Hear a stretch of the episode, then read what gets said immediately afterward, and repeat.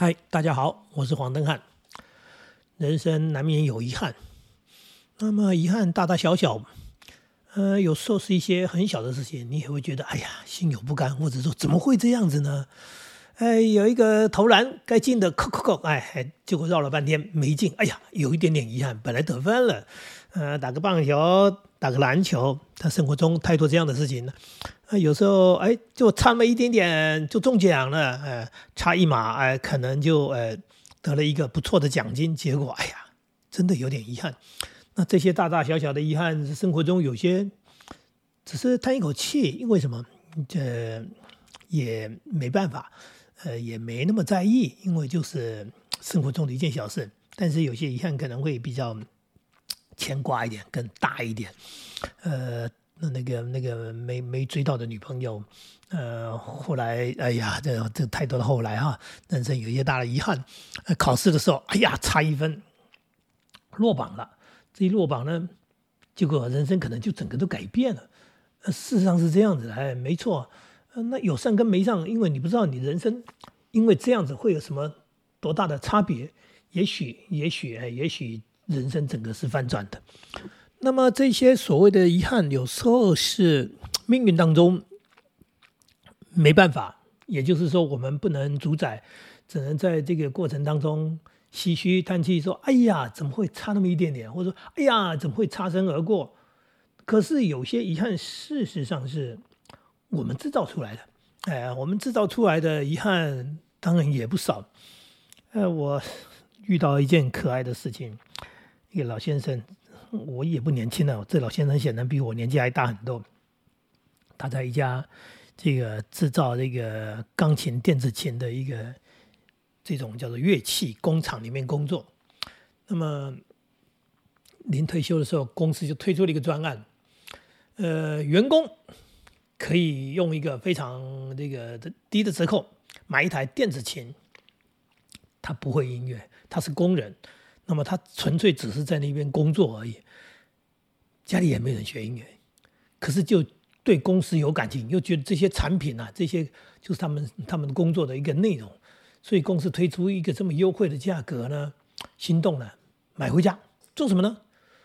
做纪念，对，就是我在这里呃。工作那么多年了哈，那这个公司用一个这么优惠的价格卖给我们员工，那我们也带回家做纪念。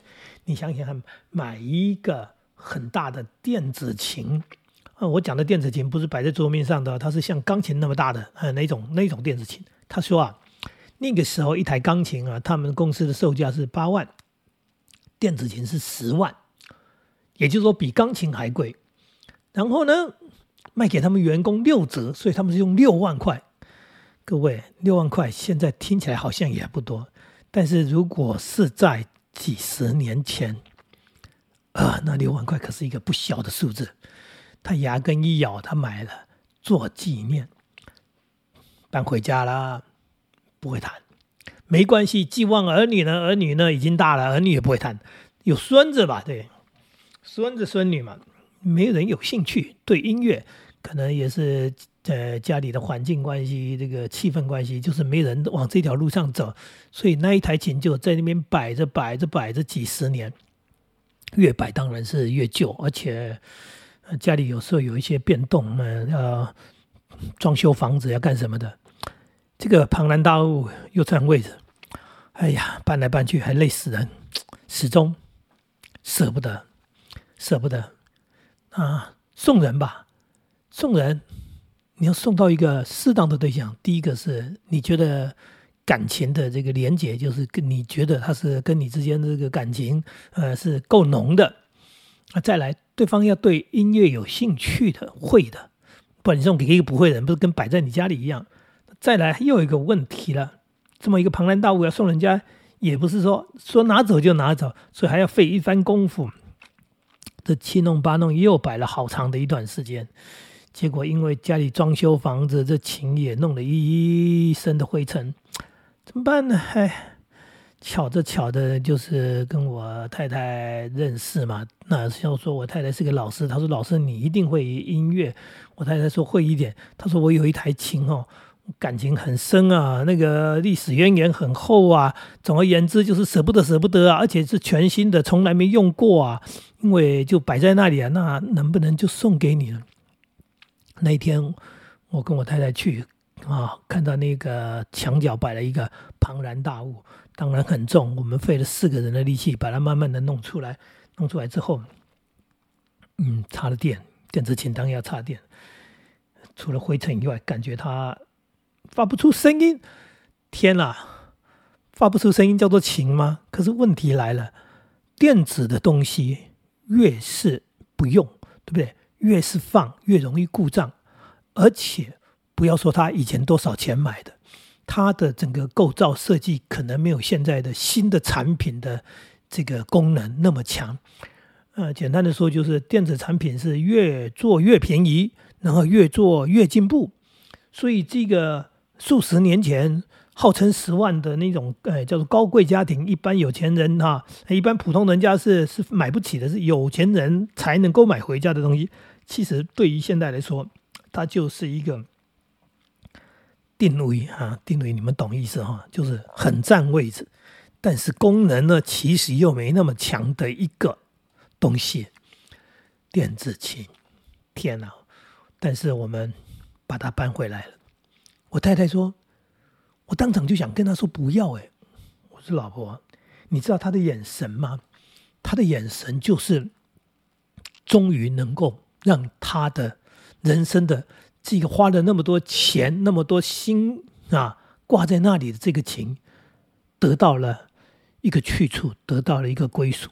因为你是他的好朋友，他信任你，他觉得你会善待这个情，会善用这个情，所以他送给了你。”如果我们当场又跟他说：“哎，这琴好像坏了，呃，我们不要了。”我说：“你知道那他接下来会多难过吗？”我们搬回来，他心愿就了了。哎，那搬回来了，是啊，我们就搬回来了。搬回来了，它是个坏的东西，这有趣了。插了电以后，有时候它会有声音，呃，然后它突然间就荡了，又没声音。所以十次呢，有九次呢，它是没声音的。偶尔有声音呢，给按奏两下。然后它弹着弹着，它又断了，这怎么办？那我只好上网搜寻联络，找到公司的这个这个所谓的服务部门，公司还在，哎，服务部门联络半天，那联络了一个技师，呃，这个专业人员，专业人员说你那个型的型号什么东西，然后他自己就告诉我说，这历史悠久了，不是没办法修，是没有零件可以修。他说。找不到零件了，各位完全听懂了我的意思吧？就是说，这个琴这么大的一个琴，那么贵的一个琴，他花的钱，其实他从头到尾都没有使用过，没有发挥过功能，然后这个琴其实已经就结束了。那我们把它搬回来，先放在我们家里。呃，我跟我太太说，我们家空间还够大，暂时就先放着。呃，过一段时间再说吧。其实这个再说，将来也是帮这个琴给送了。中哈，就是把它送掉，把它处理掉。嗯，要过些年吧，不要急哈。最起码老人家在的时候，我们把把这钱先做一些保留保管。这个人生的遗憾是制造出来的。我为什么讲了这么长的这一段故事？我们人生有时候就是这样的一种想法，一念之间说：“哎呀，我想要啊，怎样怎样怎样。”那我想要珍惜的一个东西，我想要保留这个东西。那事实上，这个东西的价值，哎，跟你的情感是一时之间的。他是因为在那个公司任职嘛。如果以我们一般人，我们根本不可能买，哎，我们也不想买。那要有地方放，要有人会谈，那再来，哎，那么昂贵的一个价钱呢？虽然是员工价打六折，实际上那六万块钱是比十万便宜很多，但是也是一 一笔很大的价钱。那总而言之，一句话就是，那一。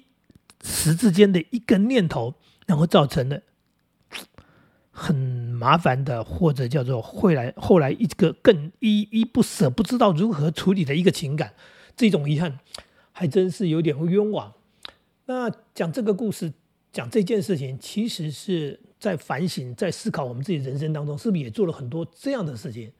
其实，呃，我不知道你啦，我不知道你们啦，我自己也干了不少这样的事情。就是对一个东西一时之间的冲动想要，然后那种情感强烈的那种啊，好像这这是人生当中一件很重要的物件，一件，然后你就去做了，然后你就去买，然后买了之后，经过了时间的推移，这样一段一段时间的一直过去，过去，过去，最后你发现这个东西其实没那么重要。为什么？因为这么多年你也没用过它，然后真的有那么情感的连接有那么重吗？嗯，因为你有新的一个发展、新的境遇，然后有很多新的接触，就发现说那个东西其实好像也没那么那么伟大，哎，那么不可或缺，那么那么舍不得。最后呢，你就是花了一大笔钱，然后留了一个很奇怪的东西。说起来，它就是一种遗憾。那个遗憾是情感当中的某一种遗憾。其实最大的遗憾是自己好像干了一件蛮蠢的事情。而且还花了不少钱，所以这些钱如果去做其他事情，可能 呃更棒啊，更能更实用。那这样的事情，我们在人生当中 其实不断的在发生，哎，不断的在发生。我还曾经做过一件最蠢的事情，是买了一栋房子。那房子我去了，就就很冲动的看到它的环境啊，有大树，有院子，然后房子虽然破旧，我们就觉得说可以整修嘛。只要这个房子这个买下来以后整修之后，它应该是一件很棒的。你想想，有庭园，有大树，然后一个独立屋，那围墙，周围环境不错，好，很冲动的就签约了，就买了。结果还没去住就发现问题了。问题在哪里呢？我们是想搬过去住啊，可是那时候在整修房子的时候就发现说，这房子其实它离马路太近。所以，那个周遭啊，经过的那个马路，经过的车子，它又是属于一个郊区道路，经过那边的车子都开得非常快，所以噪音非常大，根本不是一个所谓想象中的说乡下的宁静的一个住宅。我们都买到乡下去了，结果它不宁静，你想想看，这不是一个很可笑的事情吗？所以这房子我们等于是没有入住，后来整理完以后就租给人家。用很便宜的价钱租给人家，住着住着，最后面这房子经过了一年又一年，到忍无可忍的情况之下，我们赔钱把它卖掉。那么买的房子在台湾的房地产里面买房子买到赔钱卖掉还很不可思议。如果连贷款利息算算，我们买这个房子赔了好几百万，啊，呃，卖掉之后只有一种感觉，就是当初做了一件好蠢的事情，然后把它解决之后说好。不去想损失，因为想损失你就更遗憾。你去想的事情是我终于不要再操心了，我不要再看到那个房子，它已经不属于我的，不关我的事情。那有趣的是说，这房子还在路边嘛，所以我开车呢，三不五时还会经过，经过就看到那个曾经属于我们名下的房子，就是呃是在名下，因为没住过，呃，但是现在已经不是我们的房子。买家买去之后，他做了一番整理，比以前好看多了。但是我也不知道他怎么使用它，他住了没有？他会不会觉得我讲的那个噪音问题、车车子的那个问题？那总而言之一句话，我每次经过那栋房子，刚开始的时候我都觉得好高兴，终于脱手了。那看他哎整理的越来越好了，然后现在呢，我经过了，看都没看他了，已经到路过会看都不去看他，连看他一眼的欲望。想法都没有，因为这样的遗憾，这样的一个冲动，终于摆脱了。那这种遗憾只是损失钱的遗憾，并不是真的终身遗憾。最怕的是一些终身遗憾的事情。那终身遗憾的事情，有时候也是我们造成的。就讲的说，你可能跟某一个人的冲突，冲突到最后面断交啊，不再往来，那一个好朋友就变成像嗯陌生人一样。那也许想想说，哎呀，朋友何其多，不差那么一个哈。那这个断就断吧，哎，那有什么关系呢？我又不缺朋友，这么说也是潇洒。但是如果是亲人呢？如果是你的家人呢？如果是你的兄弟姐妹，或者是你的子女呢？啊，你可以这么轻松的就说，哎呀，算了，这个就断就断吧，反正我也不差那个人往来，我这生活当中呃日子过得好的很，不可能。啊，你把这个尤尤尤其我们讲的最亲的这个亲人啊，你跟父母之间或者你跟子女之间，你有一个冲突，然后造成一个遗憾，然后最后没办法修补，成为一个终身的遗憾。我我想那是很可怕的一件事情。那不是你呃睡觉很容易睡着的事情，因为我们就是遇过，嗯，有人就这样子走了，那走的原因当然是跟家人的冲突，那这个家人之后造成的心理负担不知道有多大，那种遗憾就更可怕了。所以有时候在讲说钱财是身外之物，确实是如此，钱少了。再赚就好，赔了你就不要再去想它，反正已经不属于你的。当它不属于你的之后，你何必在那边想着说我赔了多少钱呢？忘了它，哎，那很容易。但是人的事情，那很困难。尤其他如果跟您朝夕相处，有一很长的一段这个所谓的生活在一起，或者情感的连接在一起的东西，呃，不是说忘就能忘的，不是说不想就不想的，不是说断就能断的，所以。不要随便去造成人生的遗憾。我们如果能够有智慧一点，能够聪明一点，把一些事情想清楚一点哈。呃，常常讲的想清楚，就是轻重缓急到底是什么？人生的重，什么是重？什么是轻？什么是非办不可、很急的事情？还是很多事情是呃一定要办，但是可能不用那么急，慢慢来就好。当你把这些事情分辨清楚之后，你讲话可能。会小心一点，会谨慎一点，处理事情更有步调，更有节奏，更有顺序，那很多遗憾就不会产生。我为什么这么讲？因为如果不重要的事情，你干嘛发那么大的气呢？例如说，例如说小孩子发生了一件什么事情，好，小孩子今天，呃，谁，我我儿子曾经发生个车祸，那车祸是不应该发生的，因为他也骑的应该是太快，那车子摔坏了。摔烂了，那台车直接就报废了。摩托车摔坏了，儿子呢？他说牛仔裤破了个洞。你还要骂他说你骑车骑太快吗？你还要骂他说，哎，你为什么熬夜没睡觉吗？我一句话都没说，我心里一个大幸，就是说人这么平安，真是谢天谢地啊。车子，呃，钱买的，车子报销算了，哎，一句话都没有责备。因为那件事情的轻重是人，就像今年的年初一月一号元旦的时候，我走在路上，被一颗摩托车给撞了。他撞到了我，他摔车了，他受伤了。当然，我被撞的人肯定也受伤了。我的手、小背骨折，折成啊，断了四节。